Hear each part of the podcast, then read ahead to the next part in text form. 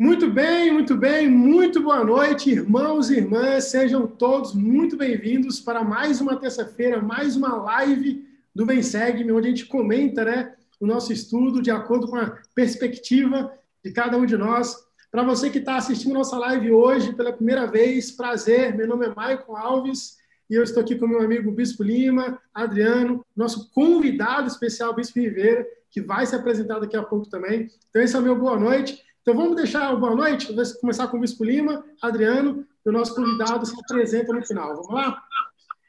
Boa noite a todos. É um prazer enorme estar aqui hoje, nessa noite. Assuntos muito interessantes. Estou com uma vontade enorme aí de saber mais da opinião de vocês, o que vocês perceberam aí desse estudo essa semana.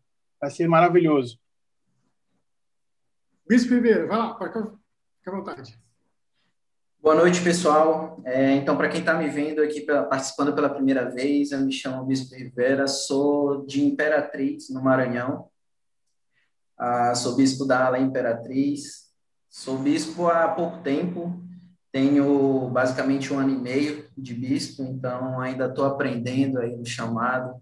Tenho muito, muito mesmo o que aprender, mas a única coisa que eu posso dizer é que é uma satisfação enorme poder servir ao Senhor independente do chamado. E para mim é uma satisfação enorme também poder participar né, desse bate-papo hoje. É, foi um convite é, que eu considero magnífico, foi excelente mesmo. Gostaria de já agradecer pela, pela oportunidade que eu tenho de participar aqui. Adriano, conseguiu se ajeitar? Consegue dar uma boa noite para a gente? Tá mudo. Agora tá. Boa noite, irmão. É, Bispo Ribeira, que nos visita nessa, nessa live. É um prazer conhecê-lo, Bispo. Seja bem-vindo aos demais irmãos também que são irmãs que estão acompanhando a live é, de seus lares. Sejam muito bem-vindos. Nós viemos aprender muita coisa hoje com o Vem Segue e Doutrina e Convênios. Vai ser muito legal hoje. Muito bem. Então, irmãos, essa semana, começando com a sessão 41, a gente tem muitos assuntos interessantes. Então, eu já deixo aqui um convite para quem está assistindo hoje pela primeira vez, fica à vontade para comentar no chat, para fazer alguma pergunta. A gente vai tocar em alguns assuntos que talvez é um pouco delicado, que vocês tenham dúvidas. Então, não hesitem de perguntar. Esse é o momento. Eu estou aqui vendo o chat de vocês, eu estou vendo a conversa. Então, manda a pergunta, eu vou jogar aqui na live e nós vamos responder juntos. Tudo bem? Então, sessão 41 do Trio Convênios, só para a gente poder ter um contexto histórico e relembrar o que está acontecendo, na, na, última semana, o Senhor pede para os santos se reunirem, né? E essa reunião acontece em Kirtland, no Ohio. E a partir da sessão 41, nós começamos a história da igreja dentro de Ohio. Então, como nós falamos na semana passada, esse local, Kirtland, Ohio, é o local que acontece o maior número de revelações aqui no livro de Doutrina e Convênios. Tem vários contextos históricos, nós vamos trazendo ele de acordo com os comentários de cada um, mas algo que eu já gostaria de iniciar da história é que quando o profeta chega em Kirtland, já existe um problema acontecendo ali. Nós vamos aprender sobre a lei da consagração, mas em Kirtland, os irmãos, eles tentaram fazer por conta própria, ainda eles não eram da igreja, eles eram de uma outra igreja. Lembra que C.J. Higdon, ele tinha uma congregação de membros que tentavam seguir a Bíblia, e lá eles tinham algo chamado a família, eles tinham algo chamado de ação em comum. Eles leram o livro de Atos 2, né, o capítulo 2, e fala lá que em Atos que todos tinham algo em comum. Eu tenho algumas histórias muito complicadas, e esse é o primeiro pro problema que o profeta encontra. Por exemplo, tem alguns irmãos, tem uma história de um irmão que entrou na casa de outro irmão, pegou o relógio do irmão e vendeu e falou, poxa, não vejo problema. É tudo em comum, é tudo meu, é tudo seu. Então, tinha, aconteciam umas, umas coisas como essa. E aí nós estamos dentro de Kirtland, onde várias coisas boas e várias coisas meio absurdas acontecem aqui. Então, vou rodando aqui nos meus amigos debatedores. Bispo Lima, o que, que você tem para trazer aqui do que você estudou, do que você gostou da sessão 41 de Doutrina Menos? Muito bom. É, é muita coisa, assim, eu gostei de tudo. a vontade é de falar um pouquinho de tudo, né? Mas vou, vou ser bem. Eu vou naquilo que eu entendo que é mais importante hoje para mim, acho que pode ser importante para muita gente aí. É, eu, eu vou chamar a atenção por versículo 5 da seção 41, que ele diz assim, ó, Aquele que recebe a minha lei e a pratica é meu discípulo. E aquele que diz que a recebe não a pratica, esse não é meu discípulo e será expulso de vosso meio. Eu sempre digo, conversando com os irmãos, sempre falo que existe a teoria do evangelho e a prática do evangelho.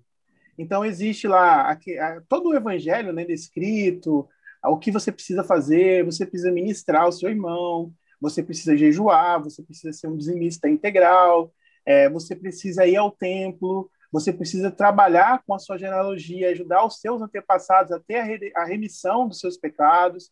Então, existe assim, a teoria de como é ser um discípulo de Cristo. E existe a prática desse, desse evangelho, que a prática é o quê? É fazer tudo aquilo que você sabe.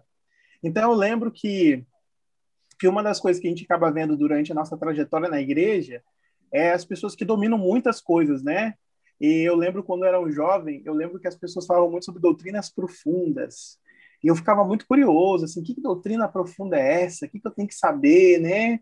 É, e aí, depois do tempo, eu fui aprendendo, e isso eu devo muito a, a principalmente o meu presidente de missão, que me ajudou a entender isso melhor, é que a doutrina profunda é a doutrina simples e básica do Evangelho de Cristo, que é a doutrina de Cristo. É a fé, o arrependimento, é, você guardar os convênios que você fez no batismo, se você é um homem, honrar o sacerdócio que você recebeu, e assim por diante. Agora, é, você precisa praticar aquilo que você acredita, você precisa viver aquilo que você acredita. É chamado de coerência, né? Você viver de acordo com aquilo que você acredita. Aí, no, uma, uma, eu encontrei uma citação, até mandei no grupo da aula aqui, uma citação do Elder Dele H. Oaks muito interessante. Ele fala bem assim, ó. É, o significado, né, de ser verdadeiro discípulo do Senhor Jesus Cristo. Ele diz assim, ó: seguir Cristo não é uma prática desleixada ocasional, mas um compromisso contínuo e um modo de vida que se aplica a todos os momentos e em todos os lugares. Então, primeira coisa que ele fala. Aí o Helder é, Dieter Uchtdorf, ele fala o seguinte, quando ele era membro da primeira presidência. Não é, não é suficiente, não é suficiente meramente falar de Jesus Cristo ou proclamar que somos seus discípulos. Não é suficiente nos rodearmos de símbolos da nossa religião. Ser discípulo não é um esporte para espectadores. Não podemos esperar receber as bênçãos da fé ficando inativos na arquibancada. Do mesmo modo que não recebemos os benefícios da saúde sentados no sofá assistindo a eventos esportivos na televisão e dando conselho aos atletas. No entanto, alguns consideram ser preferível ser discípulos de arquibancada e, por vezes, até fazem dessa a sua principal forma de adoração. Nossa religião é de ação, não é de observação. Olha que interessante. Aí ele complementa: não podemos receber as bênçãos do evangelho simplesmente observando o bem que as outras pessoas fazem. Precisamos sair da arquibancada e praticar o que pregamos. Então, assim, o que, que vem no meu entendimento dessa escritura da sessão, né, 41, com essas duas citações? De que o evangelho, em sua natureza, é a prática dele que vai me fazer tornar semelhante a Jesus Cristo. Então, esse convite de sair da arquibancada e ser atuante mexe muito comigo, porque eu sinto que eu preciso me arrepender em vários aspectos. Eu preciso sair da arquibancada em vários aspectos. Então, é, fica aí, então, o desafio para mim e para todos nós é de entender é, o quão participativo eu estou do Evangelho de Jesus Cristo. É, porque não vai não basta todo o conhecimento, toda a instrução, tudo que você adquirir nessa vida, se você não consegue aplicar isso. E aí tem um outro detalhe, aí eu vou trazer aí, vou estender um pouquinho para trazer esse, esse entendimento. Existe uma diferença entre você fazer e você ser. Tem muita gente que faz caridade, mas ela não é caridosa. Tem muita gente que faz bondades, ações boas, mas não são bondosos. Então, existe uma diferença de você fazer as coisas e se tornar aquilo que você faz. Então, é uma forma aí, eu acho que é um convite do Senhor para nos convidar, porque o que, que ele diz lá em Doutrina e Convênios, versículo 5,41? Esse não é meu discípulo, será expulso de vosso meio. Bem simples, né? Mas é isso. Muito bom. Irmão Adriano. O áudio tá bom aí, Mike? Eu tinha desativado o trem aqui. Tá bom. É, sim, é, as palavras do Bispo Lima é, me fez lembrar, uma vez assisti uma conferência geral, tentei encontrar o desenho, nunca mais encontrei, que é o Quarto Sábio. Era a, a, a história do nascimento de Cristo quanto dos três, seis magos, né? Provavelmente eram três, né? não diz a história que eram três, provavelmente eram três. É, porque por causa dos presentes, que trouxeram três presentes diferentes. Um deles, que seria o quarto sábio, ele queria entregar o presente para Cristo, mas nunca conseguiu. Aí fala que ele foi gastando o presente dele no meio da estrada. Ele ajudou uma pessoa, ajudou outra e outra. E no final, ele teve uma visão de Jesus Cristo, né? Na morte dele, no caso, ele teve uma visão de Jesus Cristo. E aceitando, aceitando a oferta dele. Porque realmente ali foi melhor do que dar um presente para dar um presente para Cristo é abençoar seu próximo, abençoar seus filhos que nascem e estão no convênio. É, e também é mesmo aqueles que não nunca mesmo aqueles que nunca ouviram falar o nome de Cristo ou talvez nunca queiram ouvir o nome de Cristo, e talvez nunca irão aceitar Jesus Cristo como seu Salvador. É fazer o bem a todas as pessoas, não importa quem seja. É, ou seja, está disposto a viver, a andar a segunda milha por essas pessoas aí. Então é assim que nós nos tornamos servos de Cristo e acabamos merecendo as bênçãos do Evangelho de Cristo. É ouvir e, e fazer, né? É, o, o, Salvador Jesus Cristo ele é muito é enfático quando diz lá, né? Por que me chamais Senhor, Senhor, não fazes o que eu mando? É, nós, como discípulos de Cristo, precisamos nos esforçar em fazer o que Cristo pediu para fazer. Muito bom. Bispo Ribeira. É, com as palavras do, do Bispo Lima aí, me lembrou, eu me lembrei né, de um discurso que eu estava vendo aqui, ele foi feito pelo Helder Utdorf, né, há sete anos atrás, na conferência de abril de 2014. Né, um, um discurso bem conhecido, né, onde o tema é Vocês estão dormindo durante a restauração? Né? Então, é, é, justamente isso sobre nós sermos, é, é, não sermos figurantes, né? Nós não podemos ser figurantes dentro do Evangelho. Eu acho interessante como, assim, na, na Liahuna sempre tem o, aquela, o título, né? E um, um, um, textinho falando, dando a entender o que fala aquele discurso. E no, nesse textinho ele diz o seguinte, há muito em jogo para nós como pessoas como familiares e como a Igreja de Cristo, para que ofereçamos apenas um esforço medíocre a este, trabalho sagrado. Então, é, é, são palavras bem fortes, né? São palavras bem fortes, é um discurso bem forte. É, Para quem não lembra, fala sobre. Ele, ele baseia o discurso dele em um conto americano, né? Onde um homem ele dorme durante a Revolução, né? E daí ele tirou, né? Se nós estávamos dormindo durante a restauração, porque ainda hoje a restauração ela tem os seus efeitos, né? E como membros da igreja, nós temos também a responsabilidade de levar adiante os ensinamentos de Cristo. Então, por isso nós não podemos ser figurantes, né? Nós não podemos deixar de levar adiante esse evangelho. Agora, é, além do que o do que o Bispo Lima, né?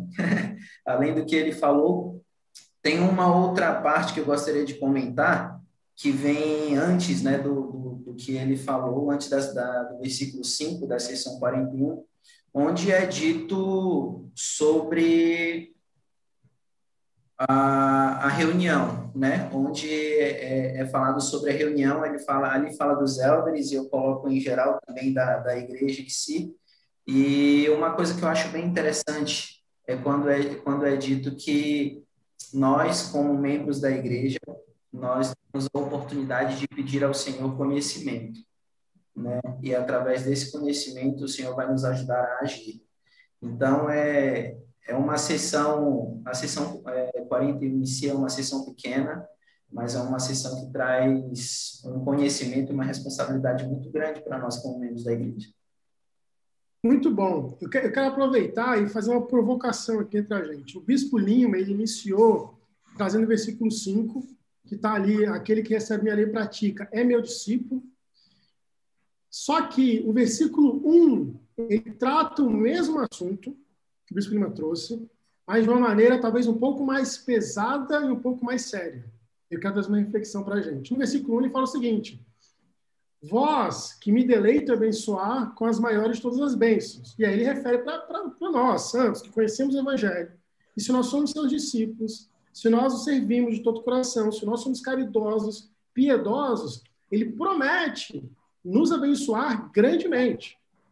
Só que, no final desse mesmo versículo, ele fala: E vós que não me ouvis, que professaste meu nome, amaldiçoarei com a mais pesada de todas as maldições.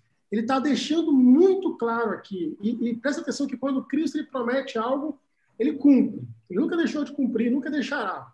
Está falando o seguinte: você que é da igreja, que professa o meu nome, você que me conhece, você que foi batizado, você que diz que acredita em mim, se você não ouve, vou te amaldiçoar com a mais pesada de todas as maldições. Está falando o seguinte: você me conhecer tem um peso. Ou você é muito abençoado, ou você vai ser amaldiçoado de uma forma muito mais pesada pelo fato de você me conhecer. Sabendo disso, e aí fica à vontade, tá bom? Para iniciar quem quiser. Sabendo que essa maldição pode ser pesada, o que me alerta sendo membro da igreja? O que me alerta sabendo que eu conheci tantas coisas? E todos nós temos essa experiência que às vezes tem alguns, tem alguns membros que se apostatam ou se afastam e tiveram esse conhecimento. Qual é a gravidade? Essa seria a pergunta. Qual é a gravidade de eu conhecer o meu Salvador e não ouvi-lo? Bispo Lima. É, eu vou, vou começar, que eu achei interessante essa pergunta aí, tá? Eu gosto de pensar assim, é, eu acredito que nós não deveríamos, assim, tentar botar isso na balança sobre ah, o que eu ganho sendo, né, seguindo aquilo que eu entendi, aprendi, que eu não ganho obedecendo. O que, que o senhor está nos contando? Olha, meu amigo, existe um caminho mais excelente. Existe uma coisa muito boa, todas as bênçãos sua. Só que, no entanto, é, quando você deixa de viver essas coisas por livre e espontânea vontade, é, por teu desejo, porque aí você está escolhendo outros caminhos, não entende assim? Quando você rejeita o Senhor, você está aceitando o Satanás. A gente tem que entender isso. Não tem como assim eu rejeitar o Senhor e ficar isento ou ficar neutro. Não existe a neutralidade. Ou você aceita o Senhor e segue ele, ou você está aceitando Satanás. Em, em Alma 5, o Senhor ele fala isso por, por meio de alma, né, quando ele prega lá para os nefitas, ele fala o seguinte: ó, eis que o bom pastor vos chama, pelo seu próprio nome vos chama. E aquele que dá ouvido ao bom pastor é do rebanho do bom pastor. Agora, se você não é do rebanho de bom pastor, de que rebanho sois? Aí ele alma fala, né, ó, eis que vos digo que o diabo é vosso pastor. E quem negar isso é mentiroso e filho do diabo. O que, que a alma está querendo dizer? Ou se você segue a voz do Senhor e você cumpre o que o Senhor está dizendo, você é seguidor dele, você é obediente a ele, ele é seu pastor, ele é seu rei. Agora, se você não segue isso, consequentemente, você está seguindo o que Satanás está ensinando. Então, consequentemente, como que o Senhor vai abençoar quando não pertence a ele esse rebanho. Esse é um primeiro ponto.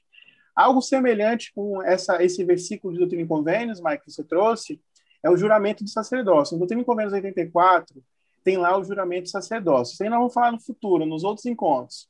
Mas o juramento sacerdócio, ele traz uma descrição de várias bênçãos para quem honra os dois sacerdócios. Aí fala lá sobre mundos infinitos, fala sobre reinos, fala sobre várias coisas. Aí no final fala bem assim, tá bom, mas se você também não for fiel, aí ele fala da maldição. Então, o que, que eu gosto de pensar?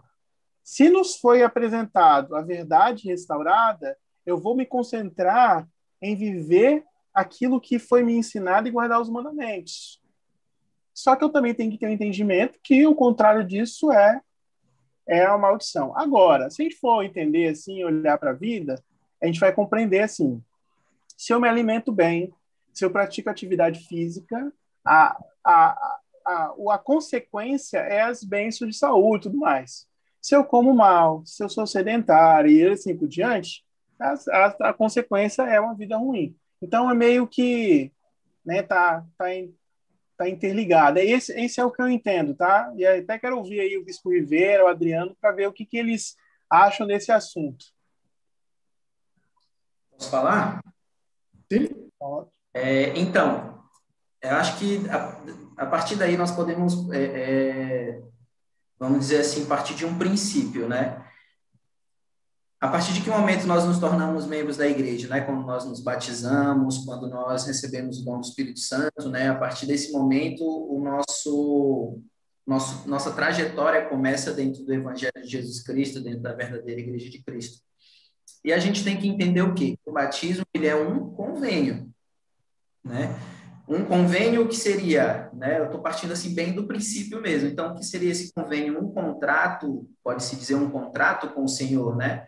Então, o Senhor ele diz que ele vai é, é, nos dar o seu nome, que nós tomaremos sobre nós o seu, o seu nome, mas também nós precisamos servir de testemunhas dele em todos os momentos, em todos os lugares, em todas as coisas, né? Então, o que acontece? É, eu ouvi, eu ouvi recentemente, agora eu não me recordo aonde, em que um, uma pessoa que disse assim que quando nós estamos, vamos dizer assim, em cima do muro, nós não, não podemos pensar que nós não estamos fazendo o mal. Se você está deixando de fazer o bem, você está compactuando com o mal, né? Então, me lembrou uma escritura, que inclusive ela é, é uma das escrituras chaves, né, do seminário, lembrei da minha época de seminário agora, é Mateus 6, 24, né? Nós não podemos servir a dois senhores, né? Então, quando é, é, o Bispo Lima falou e quando o Maico é, é, lançou a pergunta, o que me veio à mente foi que nós precisamos fazer o bem. Eu não posso pensar que ao deixar de fazer o bem, ao deixar de guardar os mandamentos, eu apenas estou em uma zona neutra, porque isso não existe no Evangelho de Jesus Cristo.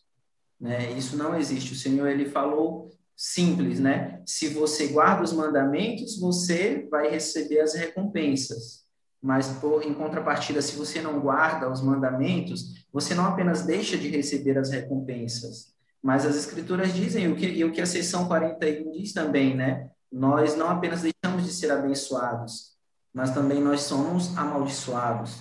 Então, é, nós precisamos também compreender a, Quão grande é a responsabilidade de ser um membro da Igreja de Jesus Cristo, de ter obtido um testemunho, de obter o testemunho e principalmente de ser um discípulo de Cristo, né?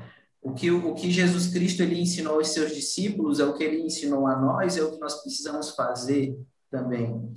Porque se a gente for analisar, é, é, muitas daquelas coisas que o, o Salvador ele ensinou para os seus discípulos, seja no Novo Testamento, seja na vinda dele aqui às Américas, muito daquilo é o que ele exige de nós também, como membros da igreja.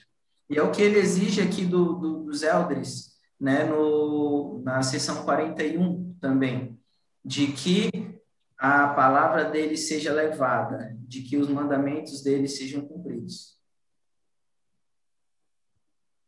Quer comentar algo em cima dessa pergunta? É, é, certa vez um irmão falou com Deus Smith que se ele vendo o que estava acontecendo as perseguições das tubas e muita destruição pela igreja, contra a igreja, ele disse que, poxa, irmão Deus, se eu fosse um dia sair da igreja, eu jamais faria o que esses irmãos estão fazendo. Que era só sair e começava a inventar coisas de Deus Smith e perseguir a igreja. Então Deus Smith falou o seguinte, olha, irmão, você não sabe o que está falando, porque se você saísse da igreja, você faria a mesma coisa que esses irmãos fizeram naquela época ele disse, esse irmão falou que se ele se um dia se, se afastasse do caminho certo, ele iria para um local que jamais teria se falar, teria se ouvido falar sobre a igreja e lá ele ficaria quietinho. Deus me diz que antes de conhecer o evangelho ele era neutro, como se fosse das nações pagãs. Mas agora que você aceitou o evangelho, não está mais neutro. Ou você agora faz parte do caminho do Senhor ou de Satanás. Não tem esse meio termo mais. Existia antes de ele conhecer a plenitude da verdade. É, em, em nenhuma, estou dizendo, em hipótese alguma, estou dizendo que aos irmãos que têm dificuldade de voltar para a igreja, que hoje você eles perseguem a igreja no caso de alguma forma, né? Mas o Salvador com todo o carinho do mundo convida para voltar, né? Então que ele diz que ele deixa as 99 no campo e vai e vai atrás daquela ovelha perdida para poder trazê-la de volta. Então, o anseio do Senhor é que tragam é que essas pessoas voltem para a igreja, nem que nós sejamos esses esses pastores que vão que vai que irão trazer essas pessoas de volta para a igreja. Então, é importantíssimo a gente poder trazer é, mensagem de esperança para os irmãos ou irmãs que, nesse momento, talvez não tenham tanta força para voltar, porque uma vez elas fez, fizeram convênio e muitas delas ainda mantêm o testemunho no coração e, e têm o desejo de voltar, mas às vezes não conseguem a força necessária. Então, estamos aqui, nós, não para julgá-las, mas para ajudá-las a, a, e abraçá-las para trazerem trazerem-nas de volta ao reino do Senhor e com elas nos regozijar no amor de Cristo. Ou seja, nós temos uma grande responsabilidade por meio do arbítrio. Muitos deixaram de seguir o Jesus Cristo, mas por meio de nosso arbítrio precisamos ir lá e auxiliá-los resgatá-los é, do mundo de volta. Bacana. Então, então, conhecer o Evangelho, até o Bispo Ribeira comenta um pouco mais sobre isso, é, eu não consigo mais ficar neutro, né? A partir do momento que eu conheço Cristo. Ou eu faço bem, ou eu faço bem. Se eu deixo de fazer, aí vem até na Bíblia que Tiago fala, se vocês sabem o que, o que é bom fazer e você deixa de fazer o bem, você está pecando. Né? Então, é, é importante a gente refletir sempre nisso, a questão, eu conheço a Cristo e por eu conhecer, eu tenho uma responsabilidade como santo nos últimos dias. Até Pedro traz isso na Bíblia. Segundo Pedro 2,21, fala, porque melhor teria sido não conhecerem o caminho da justiça, do que conhecendo, desviarem-se do santo mandamento que lhes fora dado. Então, a partir do momento que a gente conhece a Cristo, é nos dado uma responsabilidade muito grande. Mas é uma responsabilidade boa. Tem várias promessas que ele nos dá, ele promete nos ajudar, nos fortalecer, nos abençoar com isso. Uma dessas promessas, e aqui a sessão 41 começa a ficar interessante, porque nós temos dois bispos aqui, é porque a sessão 41 nos traz o chamado do bispo. Né? Eduardo Petrich é aqui designado né, pela voz da igreja, como fala no versículo 9, a ser ordenado bispo da igreja. Bispo Lima, você que estudou Eduardo Petras essa semana, eu sei que você estudou, você ficou apaixonado pelo, pela história do homem. Você quer comentar um pouco sobre o que ele é e já de cara falar um pouco do chamado do bispo? Sim, é uma benção. Na verdade, até comentei com vocês, né, fora aí do, do nosso, nosso encontro, é, eu, eu não sabia muito sobre ele, né, o primeiro bispo, mas eu aprendi a admirar a sua história. Assim, achei um homem fantástico. É, quando eu vi a parte que ele morreu, né, bem, bem é, precoce, sem falar, né, morreu assim antes do profeta Joseph, ele morreu, né? E eu fiquei até triste, assim, poxa vida, né? E algo interessante que no e Convênios 41, até marquei aqui na minha escritura, fala assim, né? O Senhor falando do, do, de Edward, fala bem assim, e isso porque seu coração é puro perante mim, pois ele é semelhante a Natanael, dos tempos antigos, em quem não havia dolo. É, a missão desse primeiro bispo era uma missão muito difícil, né? Que sentido? É, ele foi chamado é, para se mudar, então ele largou suas propriedades. Sua filha diz, né, uma filha dele registra que ele vendeu as coisas dele com não teve lucro nenhum, deixou tudo, foi lá, né, para Quito, onde a gente estava todo mundo se reunindo, e o Senhor foi dar instruções para ele, ó. É, ele não sabia como proceder, mas ele era um homem muito correto. E o Senhor falou: você vai ter que fazer dessa forma, você vai comprar a propriedade, você vai fazer essa organização. Tem uma parte da história que ele fica triste, né, porque ele não está tendo sucesso nos negócios. Ele não consegue gerir tão bem essa aquisição. Então, eu percebo ali um homem dedicado, é, um homem é, que entende que Deus tem que falar com ele para fazer assim as, as, as, diretrizes né, do como chamado. É, é, estabelecido pela primeira vez o armazém do bispo, um conceito muito interessante que hoje é, ajuda muita gente nessa época de pandemia tem abençoado a vida de muitas pessoas e isso só é possível é, devido à consagração, né, que nós vamos falar daqui a pouquinho sobre esse assunto, mas das pessoas que são fiéis ao Senhor nesse sentido. Então, falando assim do Edward, é, do Edward Petridge, o primeiro bispo, fica assim a minha admiração pela dedicação dele, fica aí o um entendimento de que foi um homem que deu tudo, tudo que ele tinha, a sua capacidade, a sua energia. É, é, existe o registro que ele foi perseguido tamanho ou igual, semelhante a Joseph Smith. Ele foi, foi agrediram ele, jogaram piche com penas nele, ele, por várias vezes, foi judiado, quase morto, e a sua família acredita que a morte dele precoce foi devido às várias preocupações que ele tinha é, referente ao trabalho dele como bispo, tá? Mas é claro, aí o Michael até trouxe para a gente a gente começar aqui, eu não sabia, mas a filha dele morreu, né, Michael? Duas semanas depois ele, ele veio falecer. É, então tem essa questão emocional também mas é um homem que eu admiro. Agora, falando sobre o chamado de bispo, é, o Senhor, é, o bispo hoje, ele é o líder espiritual né, de uma ala, ele tem a responsabilidade de, de zelar pela doutrina do Evangelho de Cristo dentro de uma unidade. No entanto, é, todos os seus esforços, concentrações, é voltado hoje 100% para a juventude. É, é uma coisa assim que, que para muitos bispos, tá, pra, quanto mais aqueles que talvez foram chamados há muito tempo, e até os membros entender isso, né, de que o papel do bispo ele é mais voltado para para a juventude, ajudar essa juventude a crescer e ser um futuro da igreja, do que talvez lidar com os adultos no trabalho que, que se refere à administração é, e outros trabalhos. Hoje, o papel do presidente do Coro de Atos Presidente Socorro tem muito protagonismo, não que não tinha antes, mas agora tem mais ainda, e isso está cada vez mais claro. No entanto, assim, eu, eu tenho uma alegria de poder servir nesse chamado, é, é um chamado que, que me dá a oportunidade de servir de uma maneira muito significativa.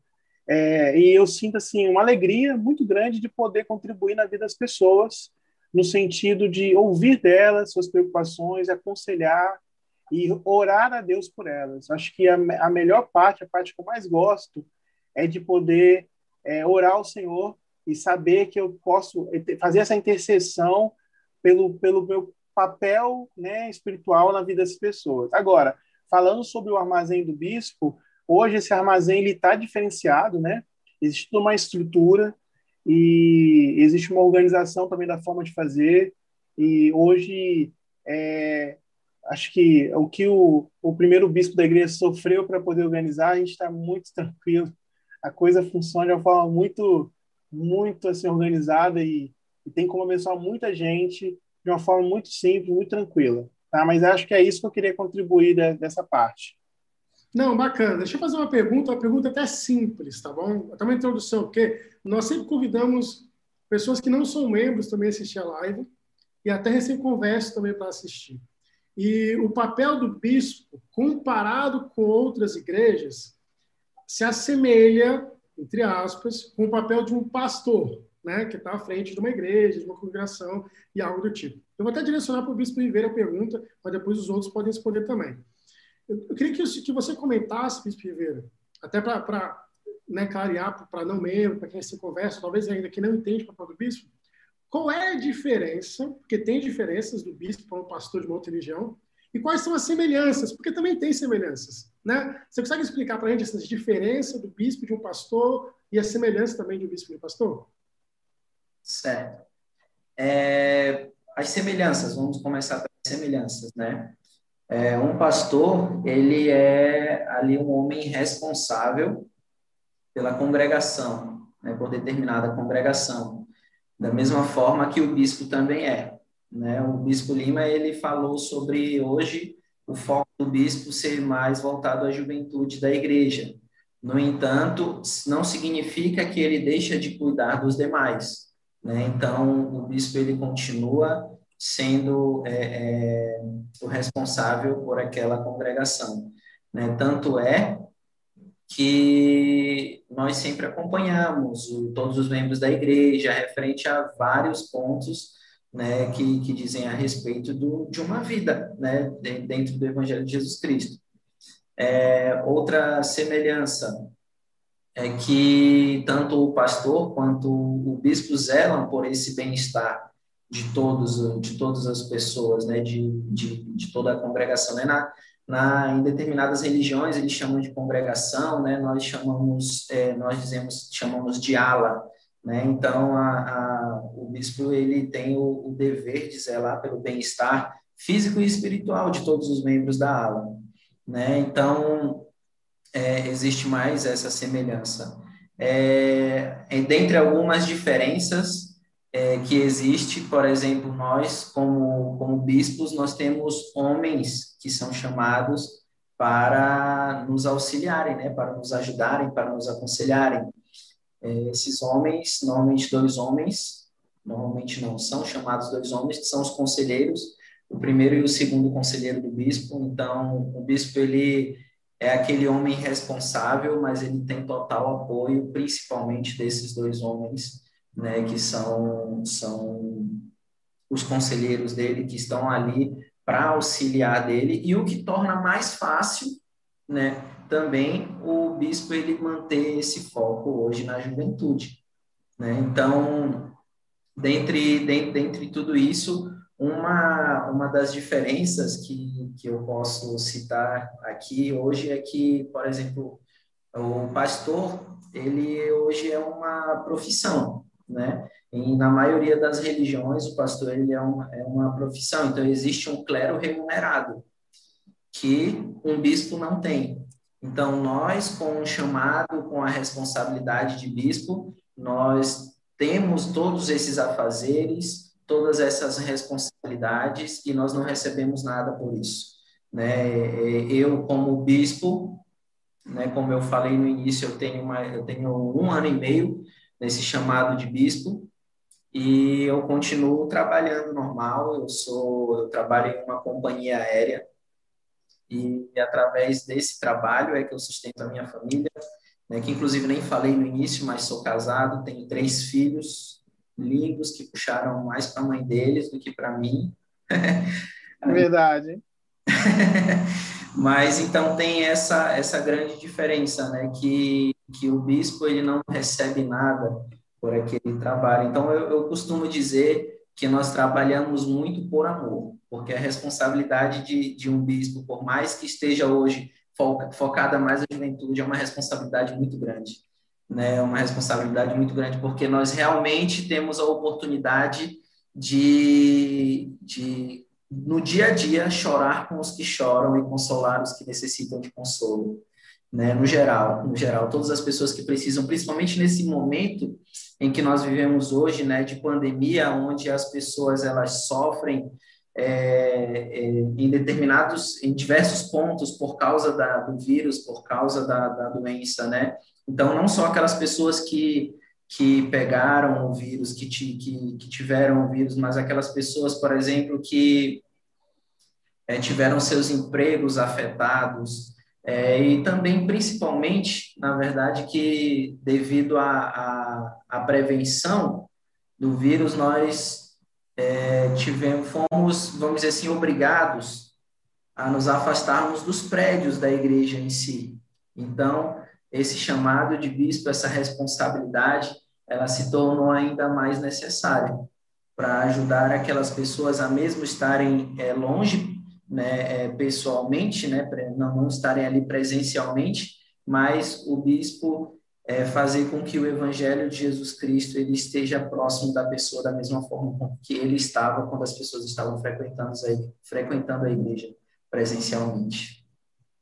Muito bacana, obrigado. Olha só que interessante, né? Você comentou da, da organização que, que o bispo tem alguns auxílios, né? Os conselheiros, o bispo Lima até trouxe do papel importantíssimo que tem a liderança do Coro de Elders e do Socorro.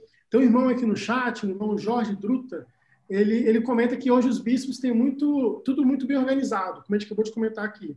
E, e às vezes não é fácil, né? Ele até fala, imagine no início da igreja.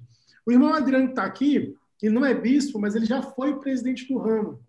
Então, somando com esse comentário do irmão Jorge Druta, que, que, que o trabalho não é fácil, Irmão Adriano, por que, por que, você acha que o trabalho do bispo ou do presidente do ramo não é fácil? Porque às vezes, né, a gente como membro, a gente pensa, não, o bispo, o está lá, é tranquilo, o trabalho dele é moleza, vamos cobrar do bispo. Bispo, me ajuda aqui, me ajuda ali, coisa e tal. Por que, que você acha, irmão Adriano, que o trabalho do bispo não é fácil? Por isso que eu não, por isso que eu não cobro muitos técnicos, técnicos de futebol, porque são 11 cabeças com o mesmo objetivo, mas às vezes um pensa feito, não quer comemorar um cambalhota, outro tá de mal da torcida, tudo mais. É, são cabeças diferentes, né? são pessoas diferentes. Uma ala, um ramo, tem muitas pessoas. É, os próprios bispos, né, presidente de ramo, os líderes na, na, na e tudo mais, eles têm, cordiais, eles têm famílias e são pessoas plurais. Nós somos pessoas que temos fé em Jesus Cristo, acreditamos na restauração do Evangelho, temos Deus como nosso Pai Celestial, mas temos anseios e aspirações diferentes. Temos anseios é, é, é né, de vínculos empregatícios diferentes, né? Um gosta de uma cor, outro gosta de outra, então são pessoas plurais. Então é muito difícil cuidar de pessoas que têm pensamentos diferentes da, de como lidar com a vida. E pessoas diferentes então trazem é, questionamentos e também problemas diferentes. A bênção é que o Senhor ele, ele tem esse manto sagrado que ele, ele coloca sobre seus líderes e é, aquelas lágrimas derramadas em muitos momentos pelos membros da igreja, o Senhor ele ele derramou aquela lágrima junto. Então ele ele, ele pondera estar conosco, ele está, ele está nos auxiliando, nos ajudando. É, e tem próprio uma, uma, própria parte que eu considerava sempre uma não não um fado assim de doloroso passar, embora por si só é, é realmente é, mas eu considerava doce no sentido de que Cristo passou pelas provações, ele levou nossos pecados sobre ele. E um bispo, né, muitas vezes o presidente de ramo, eles podem podem e devem levar os pecados junto com seus irmãos e irmãs, é, dividindo esse fado é, terrível e grande sobre si, sobre seus ombros, né? É, a gente sabe que, o que é passado na igreja fica com o que é passado dentro da sala do bispo ou do presidente de ramo fica lá dentro. Essa é a, é a, diretriz e a norma da igreja, é a norma de Jesus Cristo. Então, assim, essas, esses fados que os irmãos compartilham são levados conosco. Então, assim, eu creio que essa é a parte legal, é a parte é, bela da expiação de Cristo que nós podemos compartilhar junto com, com os irmãos e irmãs que precisam de nossa ajuda. Não, muito bacana. Obrigado pelo comentário. E até no contexto histórico aqui, a gente está falando muito de Eduardo Petros, e eu quero trazer um outro bispo que está aqui, que não está escrito ali, mas ele está no background, que é o irmão Neil Carl Whitman. O que acontece? Quando o Joseph, Adriano talvez sabe contar a história bem melhor do que eu, porque o Adriano é o nosso historiador aqui, mas quando o Joseph chega em, em Kirtland, a primeira coisa que ele faz, ele vai na loja, né, de, do, do irmão Whitman, e fala assim, ó, aqui está o homem. E aí o Whitman fica até meio, meio embaraçoso, ó, eu estou em desvantagem, você sabe meu nome e eu não sei quem você é. Ele fala que, ó, eu sou o profeta, eu estou aqui porque você né, orou para que eu estivesse aqui, e, enfim, o que, que eu posso fazer por você? Esse irmão Whitman, por que, que eu trago ele? Ele está nessa história de Kitchen, né? Aqui no background está acontecendo. Por que, que eu trago ele? Ele foi um bispo também. E o chamado do bispo dele é interessante. E eu vou, vou comentar o chamado dele e eu vou voltar uma pergunta para o bispo Lima. O que acontece? Na história do chamado dele, fala o seguinte: é, Joseph né, fala o seguinte, é, chama ele para ser bispo e ele fala para o irmão Joseph: Irmão Joseph, não consigo ver em mim um bispo. E o profeta responde: Vá e pergunte ao Senhor sobre isso. E o irmão Whitman, Whitman ele fala: Eu perguntei ao Senhor e eu ouvi uma voz do céu dizer: Tua força está em mim. Então, é essa pergunta que eu quero devolver. A primeira pergunta veio da dificuldade. O irmão Adriano comentou da dificuldade. O irmão Whitney, ele falou: Olha, eu não estou preparado, Joseph. Eu não me vejo um bispo em mim. E o profeta falou: Whitney, ora ao Senhor. E Deus responde para ele: Olha, tua força está em mim. Bispo Lima e Bispo Ribeiro, o que, que isso significa para vocês? essa resposta que o Whitman teve, que tua força está em mim? Essa, essa resposta, Michael, é uma, é uma coisa que eu vejo na minha vida, sabe? É, eu lembro muito da passagem de Alma 26, é, quando o Amon ele começa a falar sobre o trabalho né, que eles realizaram entre os lamanitas. Eu já até falei isso aqui em outros encontros né, que nós já tivemos. E Arão fala: cuidado, amor, cuidado que você pode se vangloriar, você pode estar aí indo para o caminho do orgulho. E a Molly diz, né, ó, eu não vou, vou me vangloriar de mim mesmo, porque eu sou, sou débil, né? Quanto à minha força, não tenho capacidade nenhuma. No entanto, eu vou gloriar em meu Deus, porque com a sua força eu posso tudo. É, eu, eu, assim, eu confesso, assim, que tenho é, diversas limitações. É, eu acredito que no Brasil afora, no mundo afora, é, nas alas que os bispos estão sendo chamados, talvez não é o homem mais inteligente, não é o mais com sucesso profissional, é, não é o, o mais eloquente, talvez não é o homem mais que tem mais amigos, é, e vários fatores. Eu tenho certeza disso. No entanto, a força desses homens não vem deles, essa força vem do Senhor.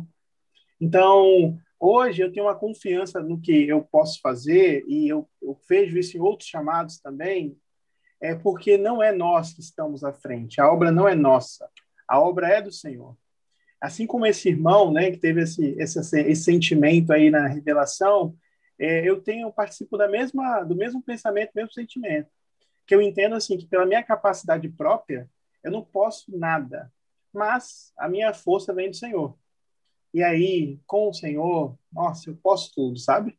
Então assim, com o Senhor, é, eu consigo sim entender, compreender e fazer o trabalho do Senhor. É isso, é, é a única confiança que eu tenho, né?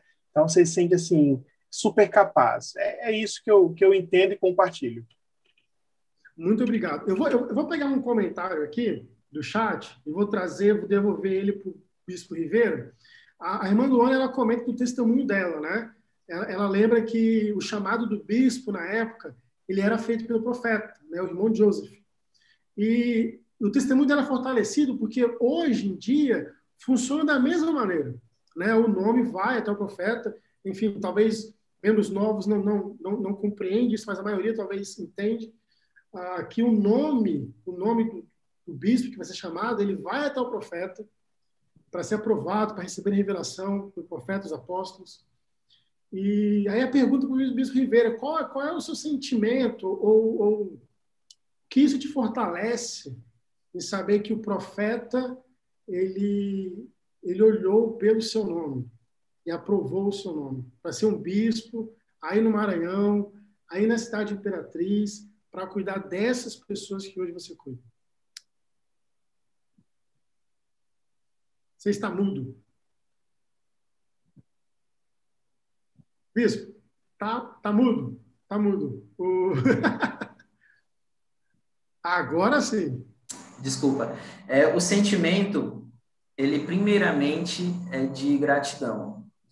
Porque só de você pensar que o teu nome chegou em um, ali, vamos dizer assim, na mesa de homens especiais, né? E ele sentiu do Senhor, porque é uma revelação divina, que você deveria ser chamado né, como bispo para ter aquela responsabilidade. Para mim é um sentimento primeiramente de gratidão.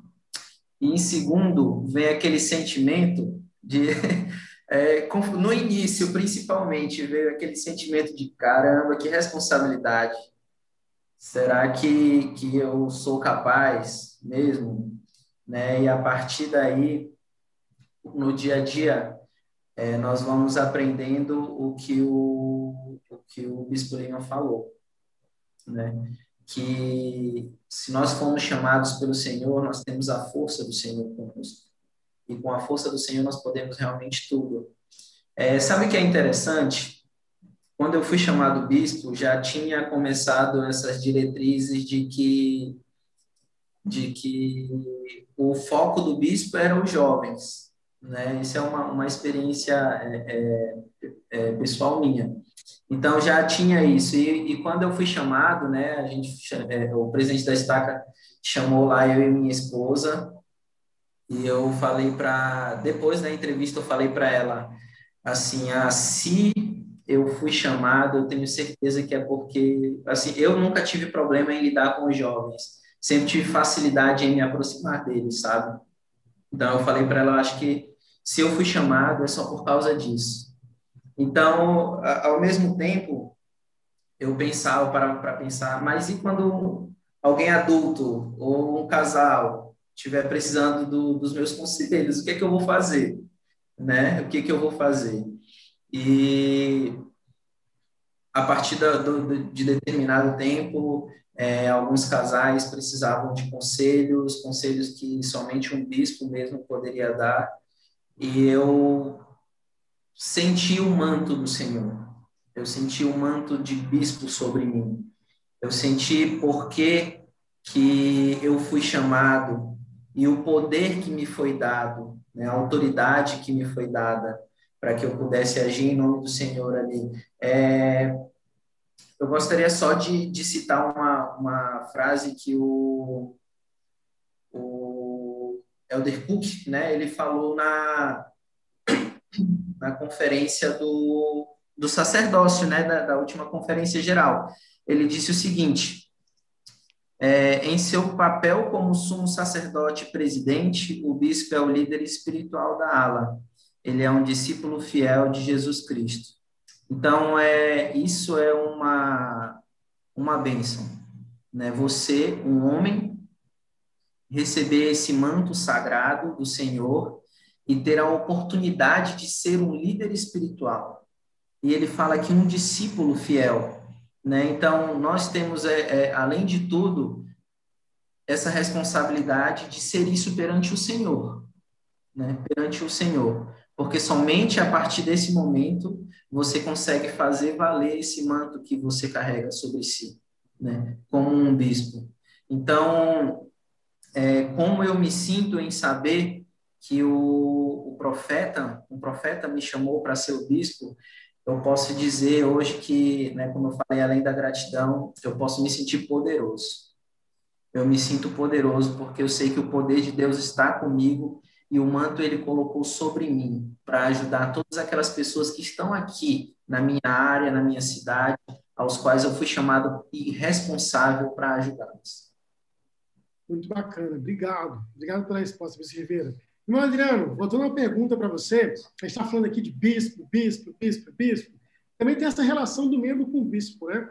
Até voltando lá no começo, a primeira pergunta que eu trouxe para o bispo Rivera era essa questão da diferença e semelhança do bispo com o pastor. Se está vindo algum esse conversa novo de uma outra igreja, ou até alguma pessoa que não é membro assistindo, a questão é a seguinte: lá os pastores têm um tal do, do gabinete pastoral. O que acontece? Às vezes, quando. Gente vê muito isso. Às vezes, ah, será que aquele fulano fulano para me casar? Eu vou lá conversar com o pastor e coisa e tal. Será que aquela profissão é essa? Eu vou conversar com o pastor. Será que aquele emprego é bom? Aí eu vou conversar. Essa relação existe com o bispo? Eu estou incomodando o bispo, irmão Adriano, se eu ficar perturbando ele com a minha vida, eu falo assim, ô oh, bispo, eu não sei se eu devo ficar naquele emprego, eu não sei o que eu vou fazer na faculdade, eu não sei se aquele rapaz lá é bom ou não para casar o bispo ele está disponível para me ouvir ou não? Como é que é essa relação aí do membro com o bispo? Vai, vai sim. É, é, o bispo é um juiz em Israel. Uma vez, quando o presidente Henry foi chamado como um apóstolo, ele entrou na sala e o presidente é, Fausto, é, quando foi indagado, né? E aí, quando tiver uma pergunta, quem é que vai me responder aqui? Ele apontou para o céu e falou assim: não conte comigo, não, ó. Com quem você vai ver? o bispo tem a, a profundo sagrado, é, o sagrado, o sagrado e profundo é, dever de ajudar o irmão, os irmãos e irmãs a, a, aprenderem a se comunicar com Deus, com o Pai Celestial. Lógico que ele vai dar é, o seu parecer, lógico que ele vai dar é, conselhos, né? É, é, por isso que, que ele é chamado como bispo, esse, esse fado sagrado está sobre ele. Mas ele também é um dos, um dos propósitos fantásticos e importantes, é ajudar o irmão a ter essa comunhão grande com Jesus Cristo. É essa mesma missão que Moisés tinha, é, embora o povo de Israel não se deu muito bem com isso, mas a missão de Moisés era fazer com que todo o povo de Israel entrasse no Senhor, entrasse é, na presença do Senhor. E, infelizmente, muitas vezes o povo falava: Não, Moisés, fala você com o Senhor, porque é muito terrível, né? É, Deus é. Nossa, a aparência dele, a, a, forma de falar é muito terrível, parece voz de trovão e tudo mais. Fala com, deixa, deixa a gente falar, não, fala você mesmo por nós e tudo mais. Então, o bispo tem esse poder sagrado de deixar o irmão, ou irmã, como fosse dizer na linguagem popular, na cara do gol. Mas é, dar os caminhos para que ela possa conhecer mais Jesus Cristo de forma pessoal. É isso que Cristo tentou fazer com seus apóstolos, é isso que tentou não, buscou fazer com seus apóstolos, é isso que Moisés fez, de levar o povo ao conhecimento de Deus. Então, pessoas, uma das perguntas para o templo é essa, né? Se você tem fé em Jesus Cristo, em Deus, o Pai Eterno, seu Filho Jesus Cristo e no Espírito Santo. Isso vem da pessoa. Ou seja, ela não pode pegar emprestado de ninguém. Então, o dever sagrado do bispo é ajudar os irmãos e irmãs a se comunicarem com Deus ou melhorarem nessa comunicação com Deus. Quando, quando o Nef vê seus irmãos brigando, disputando sobre algumas coisas que o pai tinha falado e não entendiam, o Nef pergunta: a vez perguntado ao Senhor? A vez inquirido ao Senhor? Então, eu creio que os bispos, lógico, vão responder as perguntas dos irmãos e vão ajudá-los é, e muitas e muitas vezes a tomar a melhor decisão para suas vidas, mas no geral é o Senhor que vai que deve guiá-las, né? Então assim uma uma tarefa importante dos bispos e presidentes de ramo é ajudar os irmãos a ter essa comunhão pessoal com o Pai Celestial e dele extrair as respostas para suas perguntas, porque o Senhor sabe muito mais do que todos nós. Embora o manto está sobre os bispos, presidente de ramo, presidente de o Senhor sabe muito mais que nós e, e entende melhor o, o que a gente pode fazer para esses irmãos, é, deixando com que eles realmente apresentem-se perante Deus, se ponham aos pés de Cristo e deles recebam e dele recebam todas as respostas para suas orações e indagações e perguntas. Muito bacana, muito obrigado. Então, nós, nós estamos caminhando, né, avançando. Daqui a pouquinho nós vamos mudar para a sessão 42. Eu vou ler alguns comentários aqui do chat relacionados à sessão 41. Se vocês quiserem pensar em algumas últimas palavras, se tiver algum comentário ou não sobre sessão 41, é esse aí. 42, 42 nos aguarda, 42 nos aguarda. 42 nos aguarda. Aqui no chat, alguns comentários. Quer ver? A, a irmã Maria José comentou o seguinte: lá atrás, quando o Bispo Lima comentou sobre sobre ser discípulo, né? Ela fala, ó, mas mesmo não querendo fazer caridade, faz para que o desejo venha. Eu ouço muito, já ouvi isso, muito, muito isso uma vez, né? Se você não tem o desejo de orar, é, tente orar, né? Se esforce para orar, mesmo não tendo desejo. A irmã Rosana Miranda, ela fala o seguinte, gosto dessas escrituras daqui em diante, Cação 41, porque agora falará de maneira coletiva a toda a igreja. Antes, ela falava de maneira individual, nosso compromisso como povo será nos unir à vontade de Deus. O que a irmã Rosana traz é um background da história muito bom. Daqui em diante, 41, as revelações elas se tratam mais da igreja como um todo, como santos, né? Até pelo fato que a igreja está se tornando enorme, ela está crescendo, crescendo muito. E antes, nós tínhamos alguns irmãos vindo de forma individual, Oliver Caldry, Sidney Risdon, e assim por diante. Então, bem, bem bacana o comentário da irmã Rosana. O irmão Josimar Pinto, ele comenta o seguinte, olha, o bispo, depois de um tempo, ele é desobrigado do chamado, mas não do ofício, e serve em outros chamados na igreja. Normalmente, o pastor continua como pastor por toda a vida, é aquela comparação que a gente fez. Irmã Poliana Barcelos comenta que o bispo tem um chamado solitário, pois o que ele ouve precisa ficar em sigilo. E até o que o bispo Ribeira trouxe, né? E como é que eu vou fazer agora para conversar com casais ou coisa do tipo? Então, o bispo ele tem esse, esse, esse peso e essa solidão de tratar e procurar ajudar os irmãos a se resolverem com assuntos delicados. E é um peso realmente solitário, como a irmã Poliana trouxe. Uh, muito bacana. Vamos então continuando. Vocês querem comentar mais algo da sessão 41 ou a gente pode avançar para a sessão 42? Vamos, vamos avançar, Michael. Já avançamos. Então vamos lá. Sessão 42 está falando sobre a lei do Senhor. Eu não vou trazer aqui um background no momento agora. Eu já vou trazer para vocês, porque tem muita lei, tem muito mandamento, tem muito tem que fazer ou não fazer. E aí eu vou perguntar para vocês individualmente o que vocês gostaram, o que vocês gostariam de trazer. Vou começar ao contrário agora, vou começar pelo Bispo Rivera. Bispo Rivera, sessão 42, tem muita coisa aqui, e fala uma coisa que você acha interessante que gostaria de compartilhar dos pontos que eu assim, a sessão 42 ela é enorme, né? Tem muita coisa, realmente, muita coisa, mandamentos, leis, como você mesmo falou, o que se pode, o que não se pode fazer. Mas tem algo que eu gostaria de, de citar aqui, que é algo que pode, na verdade, é, de tão simples e tem o poder de fortalecer todos nós em nosso conhecimento a respeito do Evangelho de Jesus Cristo. É, na sessão 42, tem um, um, momento em que é falado sobre a Bíblia e o livro de Mormon sendo a plenitude do Evangelho de Jesus Cristo. Né? A plenitude do Evangelho. O que seria né, a plenitude do Evangelho? Significa que, através da Bíblia, do livro de Mormon, através das Escrituras, nós podemos adquirir conhecimento suficiente para prosseguir com firmeza em Cristo, sendo firmes e inamovíveis, como diz lá é, é, em Mosias, né? Então, eu achei essa parte aí o, é, super interessante. Por quê?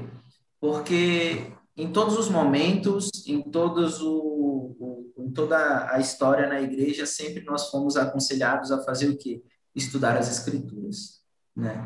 É estudar as escrituras, é nos banquetear com as escrituras. Então, quando se diz que o livro de Mormon, que a Bíblia são a plenitude do Evangelho, é mais um convite que nós que nós recebemos de que nós precisamos estudar as Escrituras para que nós possamos ter o maior conhecimento possível a respeito a respeito da plenitude do Evangelho.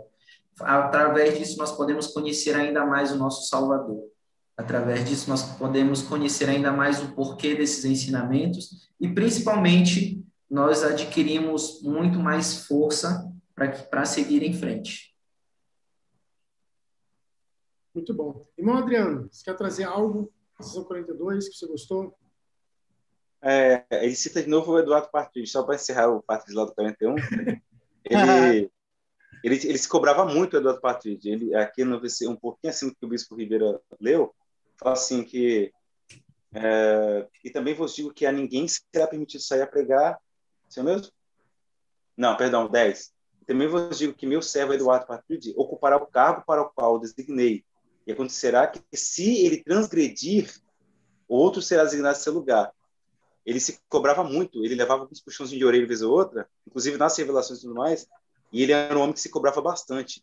E ele mandava cartas, eu até respondia com a família dele, dizendo que ele preferiria até é, deixar de existir do que transgredir os mandamentos e sair da igreja em si. É lógico que o bispo Lima falou algo bom, algo interessante que ele realmente que a família dele cita, né? Ele talvez viveria muito se ele se ele não passasse pelas provações e dificuldades que ele passou. Ele passou muitas e muitas tribulações. Isso afetou muito a saúde dele. Só que eu creio também que o Senhor ele tirou logo daqui da terra para não para não ter esse risco, né, dele cair. Creio eu, isso aqui é uma opinião pessoal minha. Ou seja, levou ele para outro departamento especial para trabalhar para ele lá. Até eu não sei onde é, mas assim, na história da igreja, lendo os manuais, pelo menos no, no, áudio, diz que em uma outra revelação o Senhor cita ele, falando que ele está no seio dele, né? Falando que está ao, ao lado dele, depois que já tinha falecido. Que com 47 anos de idade, né? no caso, faleceu cedo, Eduardo Partido, mas ele se cobrava bastante. Bacana. Bispo Lima? Vamos lá, eu vou, eu vou, trazer uma parte aqui, não é polêmica, mas talvez seja uma coisa que precisa muito nos dias de hoje. Até quero ver aí o que, que o pessoal que está assistindo vai falar a respeito, né?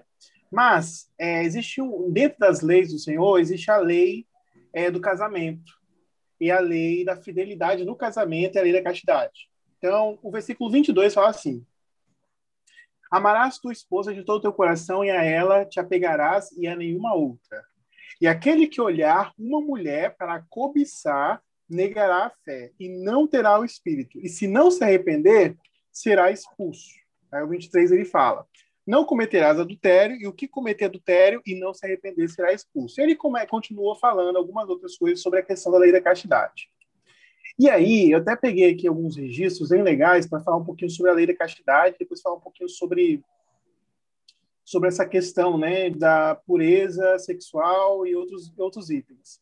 É, algo interessante, existe uma citação aqui do Elder Clayton, do 70, que ele fala bem assim, ó, os casamentos mais felizes que já vi irradiam obediência a um dos mandamentos mais cheios de alegria, os do, o de que juntos vivereis em amor. Falando aos maridos, o Senhor ordenou: Amarás tua esposa de todo o coração e a ela pegarás em nenhuma outra. Quem aqui né, não ouve isso nos casamentos? Né? Acho que a maioria das pessoas que fazem o casamento citam uma, essa escritura ou do, do, do, do Velho Testamento ou do Novo Testamento. O manual da igreja ensina a palavra apegar significa ser completamente devotado e fiel a alguém. O marido e a mulher se apegam a Deus e um ao outro, amando-se e servindo-se mutuamente, guardando os convênios em completa fidelidade um ao outro e a Deus. Tanto o marido quanto a mulher deixam para trás a vida de solteiro e fazem seu casamento sua principal prioridade não permitem que nenhuma outra pessoa ou nenhum outro interesse tenha maior prioridade. Eu vou dar uma pausa aqui, porque é importante entender. Quando fala sobre tornar o casamento prioridade, nós estamos falando o seguinte: que nenhuma outra pessoa e nenhum outro assunto vai ter tomar esse lugar. O que que eu, assim às vezes eu ouço a irmã falando? Ah, bispo, é, meu marido chega do trabalho e vai ver lá o que aconteceu no futebol e não me dá atenção. Ou o homem fala: ah, minha esposa fica muito tempo nas redes sociais e ela não conversa comigo, não pergunta como foi meu dia. E assim, eu posso citar vários outros exemplos. E aí é entender que a fidelidade não tem a ver só de não haver uma traição que tem a ver com uma intimidade sexual. Estou falando de uma questão de prioridade. Então, qual é a prioridade do homem, qual é a prioridade do, da mulher? a prioridade é um ao outro. E os dois, a prioridade é Deus, é Cristo. A citação continua. Aí ela fala bem assim, ó. É... Aí fala assim, ó. Outra questão da prioridade é o cumprimento dos convênios que fizeram com Deus.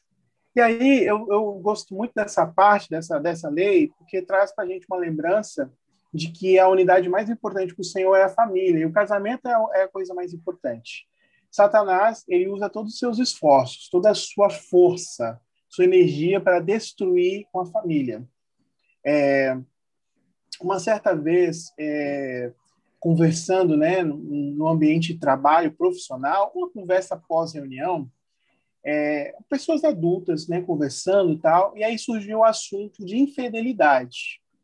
E aí a conversa foi acontecendo e ficou a aparecer, depois de desenrolar, que é muito comum nos dias de hoje a infidelidade.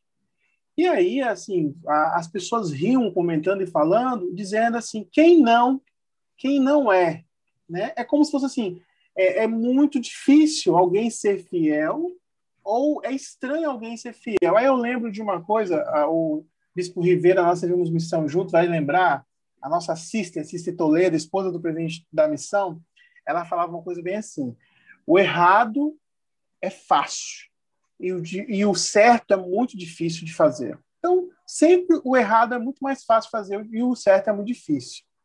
Quando nós falamos sobre fidelidade, nós estamos falando sobre a questão de caráter. É você ter uma disposição de ser correto. Aí o Senhor fala sobre essa questão do cobiçar. É, e aí existe uma, uma, um problema muito sério nos dias de hoje que tem a ver aí com a questão da pornografia, tá? E, e, é, uma, é uma questão que tem deixado homens e mulheres, jovens e crianças, à mercê de um vício que atrapalha a vida mental, a vida espiritual, o relacionamento, a autoestima. Tem pessoas perdendo trabalho por causa disso, pessoas perdendo estudos por causa disso, pessoas ficam dependentes de medicação por causa disso e não conseguindo se livrar.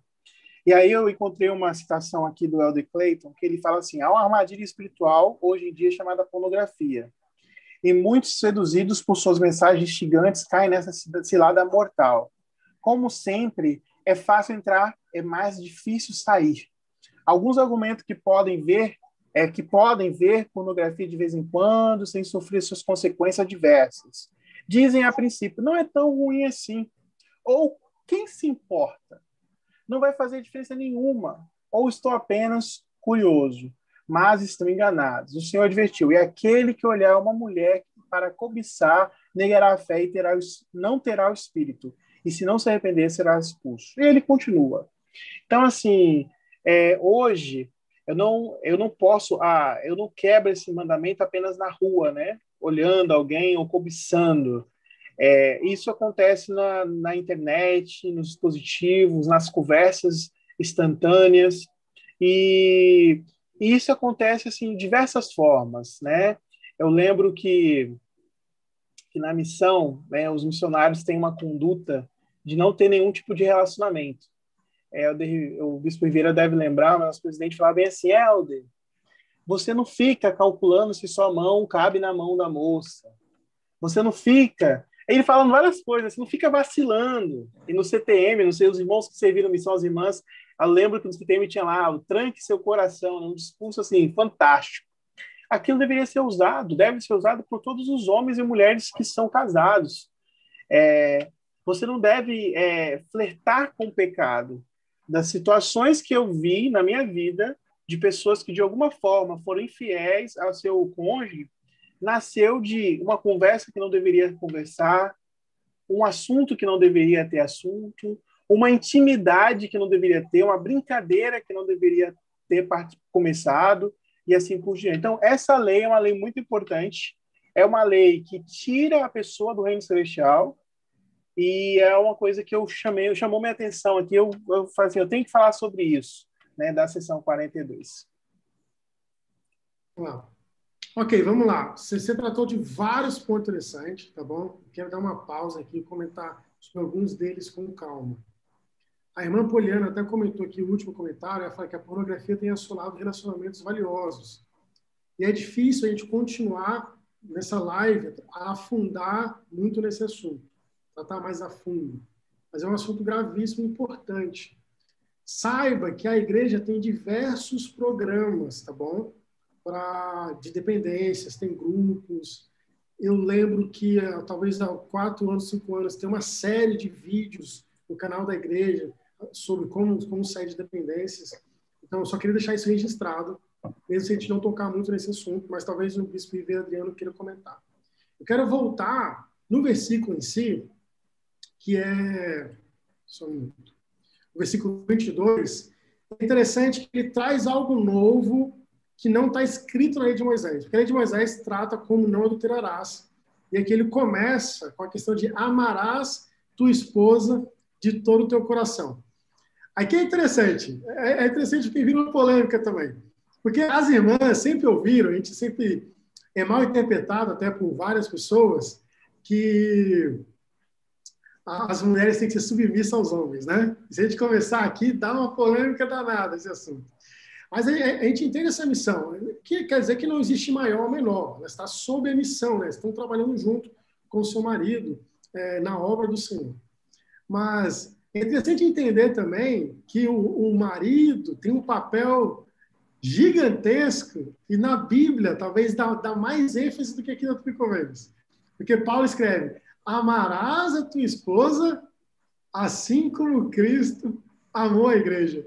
Meu amigo, não tem como. É injusta essa comparação, né? A irmã, a irmã tem que ser submissa, ela consegue. Olha só que interessante. As irmãs elas conseguem, elas fazem isso muito bem. E ter essa comparação que Paulo traz, tem que amar a esposa assim como Cristo amou a igreja. Claro que eu estou levando a brincadeira aqui, mas a gente tem que se esforçar ao máximo. Mas sabe o quanto isso é difícil, né? Porque Cristo ele foi perfeito, ele amou perfeito. Eu só quero trazer esse exemplo porque o que é exigido de nós é, em relação à nossa esposa é algo muito grande. É amar com, de todo o coração, de toda a mente, com toda a força. Spencer W. Kimball, já que o Bispo Lima trouxe é, citação, Spencer W. Kimball, baseado nesse mesmo versículo, ele fala o seguinte: as palavras nenhuma outra, eu gosto dessa frase nenhuma outra, né? a Bíblia não tem esse nenhuma outra, e, o nenhuma outra não está continuando como nenhuma outra mulher, ou algo do tipo. Só fala nenhuma outra. E o Spencer W. diz, o profeta, as palavras nenhuma outra eliminam tudo e todos. O cônjuge, então, se torna preeminente na vida do marido ou da esposa. E não é vida social, não é vida profissional, nem vida política, nem qualquer outro interesse. Nenhuma pessoa ou coisa jamais terá precedência sobre o cônjuge e companheiro. O casamento pressupõe lealdade total, fidelidade total. Cada cônjuge toma um parceiro com o entendimento de que ele ou ela se entregue totalmente ao cônjuge. Todo coração, força, lealdade, honra, afeto, com toda dignidade. Qualquer divergência disso é pecado. Qualquer forma de compartilhar o seu coração é transgressão. Palavras do profeta Kimber. Então, como, como é importante, seja marido, seja esposa, a questão da fidelidade total ao seu cônjuge. Bispo Ribeiro e Adriano, vocês querem comentar algo dentro desse assunto? Sim. É... As escrituras nos ensinam né, que nós devemos ter cuidado com as coisas simples, né, que pequenos meios muitas vezes confundem os sábios, né, e nessa escritura fala isso de uma forma bem, bem positiva, mas nós também podemos trazer ela para o que, por exemplo, o, o, o Bispo Lima falou, que nós é, não podemos brincar com o pecado. Eu lembro de uma de uma gravura que tinha, ela é bem antiga, né, na minha na época que eu era jovem na igreja, que era um peixe, um peixinho bem pequeno e um anzol bem grandão. E essa citação dizia que você não é grande nem forte o suficiente para brincar com o pecado. Não sei se vocês vão lembrar dessa, né? E eu acho que isso quer dizer uma coisa. Se você quer evitar cair em um precipício, a melhor forma de você evitar cair nesse precipício é andar bem longe dele. Né? Então, assim, qualquer pecado, principalmente se tratando de, de, de fidelidade ao seu cônjuge, ele tem um princípio. Ele vai ter um princípio. Não vai aparecer uma coisa ali em cima, ali na sua frente de uma vez, pronto. Não, tem um princípio. E se você evitar esse princípio, se você evitar o que muitas vezes você pensa que é pequeno ali, se você evitar isso, você vai conseguir evitar as grandes consequências no futuro também, né? Então, você não é forte nem grande o suficiente para brincar com o pecado. E eu gostaria de dar um conselho aos irmãos que estão assistindo, estão acompanhando esse bate-papo. É um conselho que eu dou até para os membros da minha área, principalmente para os jovens. É, eu lembro que quando eu, muitos líderes meus, eles falavam assim, quando você estiver com pensamentos que não são bons, você pode cantar um hino, você pode fazer uma oração, né? É, tem uma escritura que eu trago comigo já há muito tempo. Então, toda vez que eu vejo que talvez o lugar que eu esteja não é o mais adequado, que a conversa do local onde eu estou não é a mais adequada, eu repito uma escritura na minha mente, né? Vocês vão lembrar, vocês vão reconhecer. O homem natural, ele é inimigo de Deus, tendo sido desde a queda de Adão e lá para sempre. Né? Não preciso falar o resto, mas essa escritura, ela se tornou é, parte, é como se fosse um gatilho dentro do meu coração e dentro da minha mente.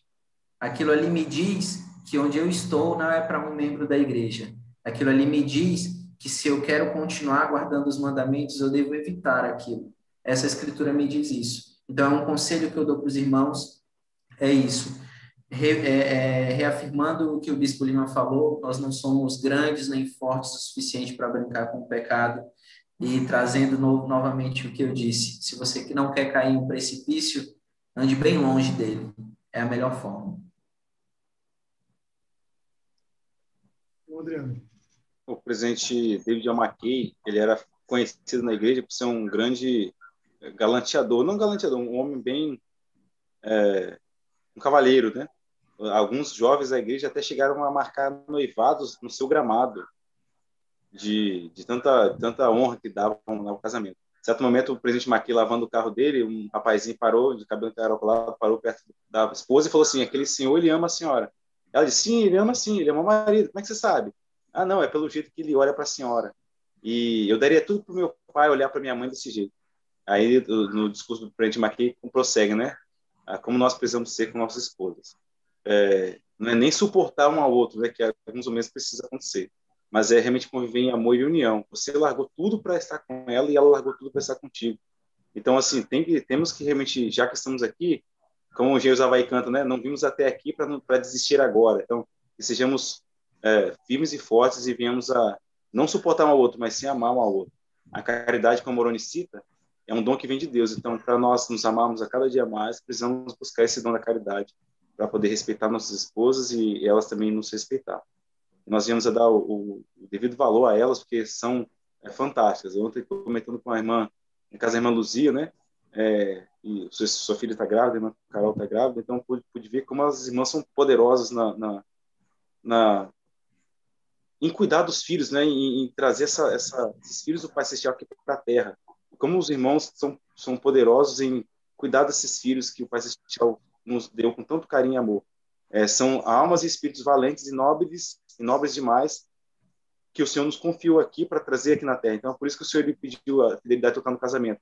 Ele, ele espera que cada filho que vem para cá venha numa família é, aos membros da igreja, eu cito, eu levanto minha voz, né, selada no tempo para toda a eternidade. Aqueles que não, infelizmente, não puderam fazer isso. Então, para eles também tem esperança. O Senhor ele, ele, ele, dá esse sinal de esperança que um dia poderão ser eternos essas famílias, desde que trabalhem para isso. Mas eu insto aos jovens, nesse momento, principalmente que são solteiros, os rapazes, cumpram sua missão integral de forma honesta e digna. E as moças se cuidem, guardem-se o seu, é, seu amado quando é, voltarem da de sua missão, de suas missões, casarem com eles dentro do tempo sagrado.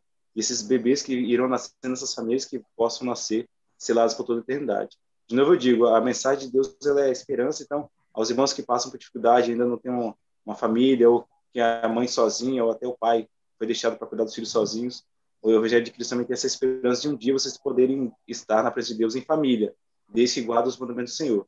E aos irmãos que ainda não fizeram esse passo sagrado, quer ter alguma companheira eterna, um companheiro eterno, se guarde até esse momento, será muito especial e importante em sua vida, e tenha um desejo de guardar os mandamentos até o fim de suas vidas.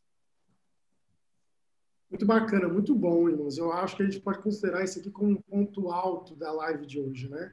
No chat aqui foi, foi bem reativo ao que nós comentamos, né? As irmãs aqui comentaram, os irmãos comentaram, foram conselhos muito bons.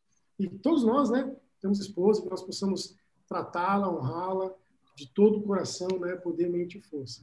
Irmãos, estamos chegando no final, o tempo voa, que incrível, começa uma hora e meia, ela voa, e tem tanta coisa para ser falada, mas eu quero fazer uma última pergunta e um último desafio, tá bom?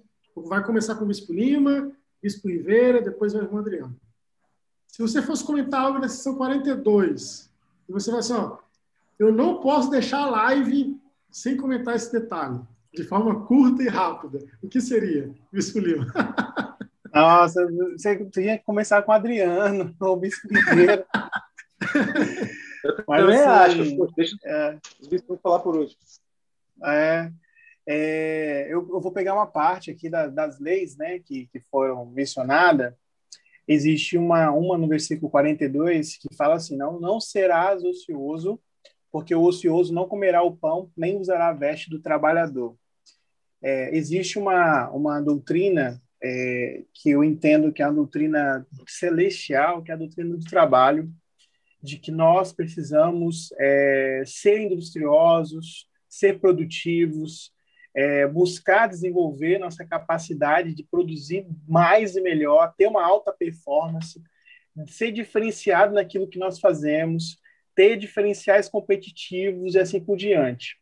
Existe uma, uma infelizmente, por aí afora as religiões cristãs, que tem o cristianismo, aquela coisa de você ser simples, é no sentido de você não ter destaque, no sentido de você é, querer que caia do céu muita coisa, querer que Deus prover, tipo, o Senhor tem que me dar um emprego, mas eu não preciso me qualificar, é, o Senhor tem que me ajudar a abrir as portas, mas eu não posso batalhar para fazer as portas abrir ou chutar essas portas para ela abrir a força, né?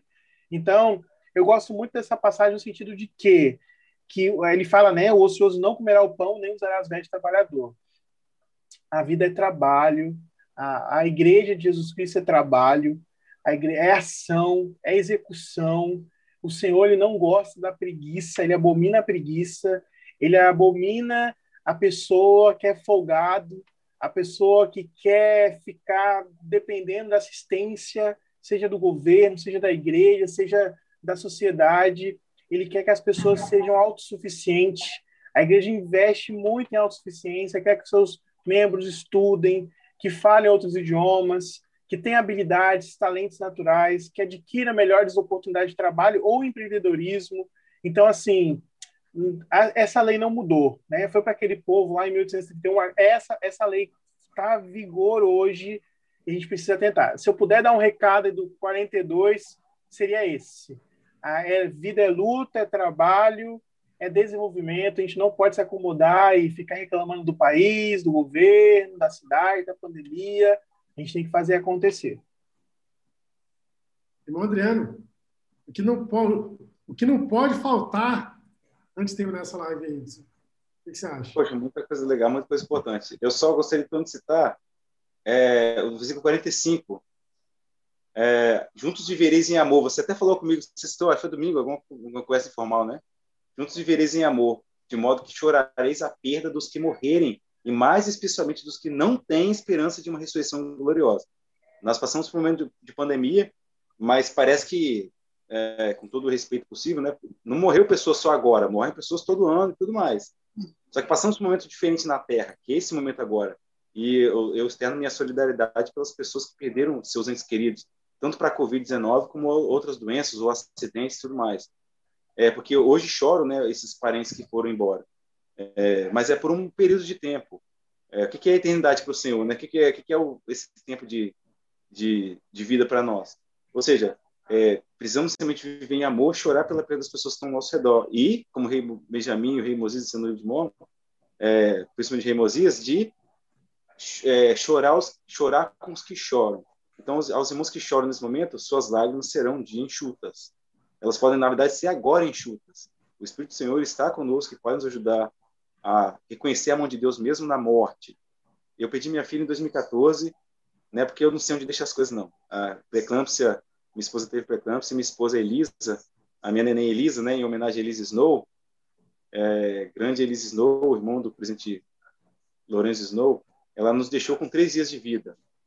E eu sei que um dia eu verei minha filha. Deus me ensinou que a primeira revelação moderna que os pais e as mães que forem justos, forem assim, viverem assim, poderiam cuidar na eternidade, pelo menos no milênio, dos seus bebês. Ou seja, ela ressuscita naquela idadezinha que ela faleceu e a gente pode cuidar dela até uma idade adulta, tudo mais. Ela vai virar nesse momento, nessa, nessa, nesse tamanhozinho e vai crescer até uma árvore, até a idade de uma árvore, e não vai mais morrer.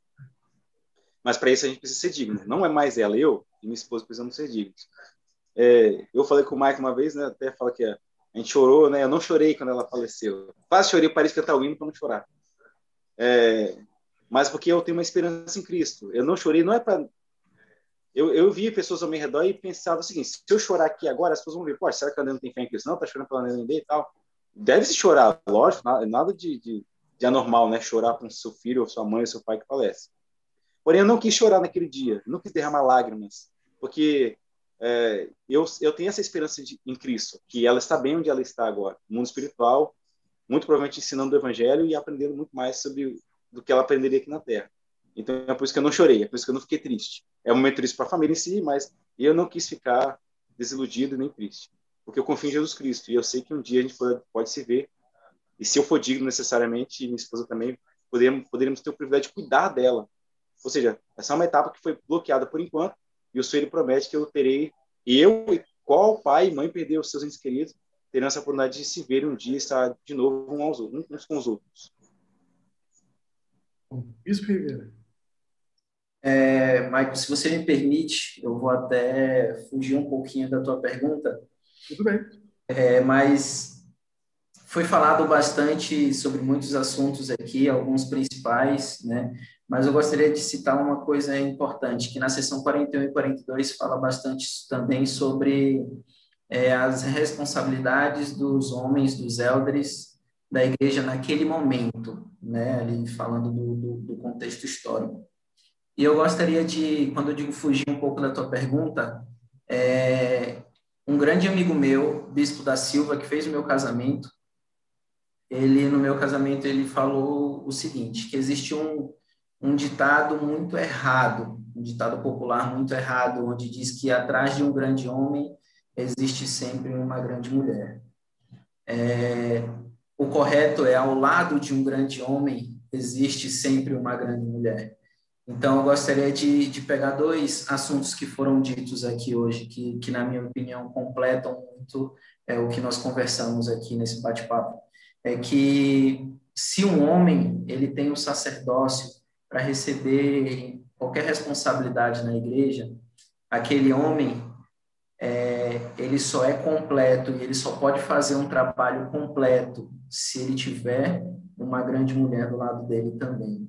Então, tanto o homem, tanto a mulher, ela tem que dar valor ao seu marido, quanto homem, ele tem que dar valor à sua esposa.